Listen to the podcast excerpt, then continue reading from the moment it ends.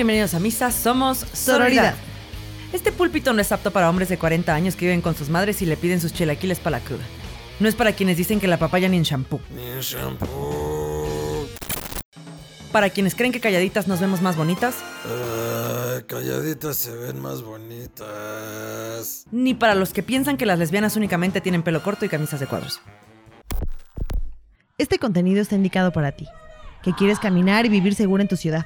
Para ti, que entiendes que el feminismo es la lucha por la equidad entre géneros. Para ti, que sales a marchar a las calles a poner el pellejo por todas. Para ti que eres poderosa como Atenea. Para ti, que promueves la maternidad por decisión.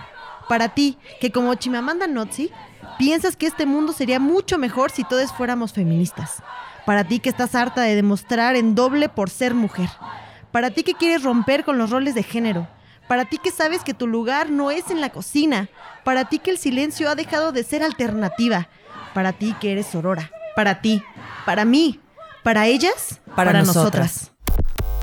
Este contenido está contraindicado para quienes sienten que una mujer es de su propiedad y les piden que no enseñen la pierna mientras succionan costillitas barbecue. Sí, Samuel, hablamos de ti. Para quienes promueven la inocencia de solo la puntita.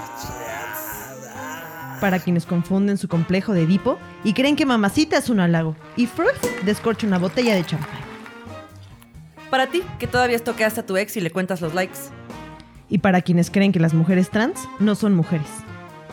Para quienes pesa más un angelito ingeniero en la conciencia que en el vientre. Si usted sufre alguno de estos padecimientos, por favor escuche este programa. Igual y aprende algo o nos da más material para con un chingo de risas con... ¿Y sobre usted? Podamos demostrar nuestros puntos.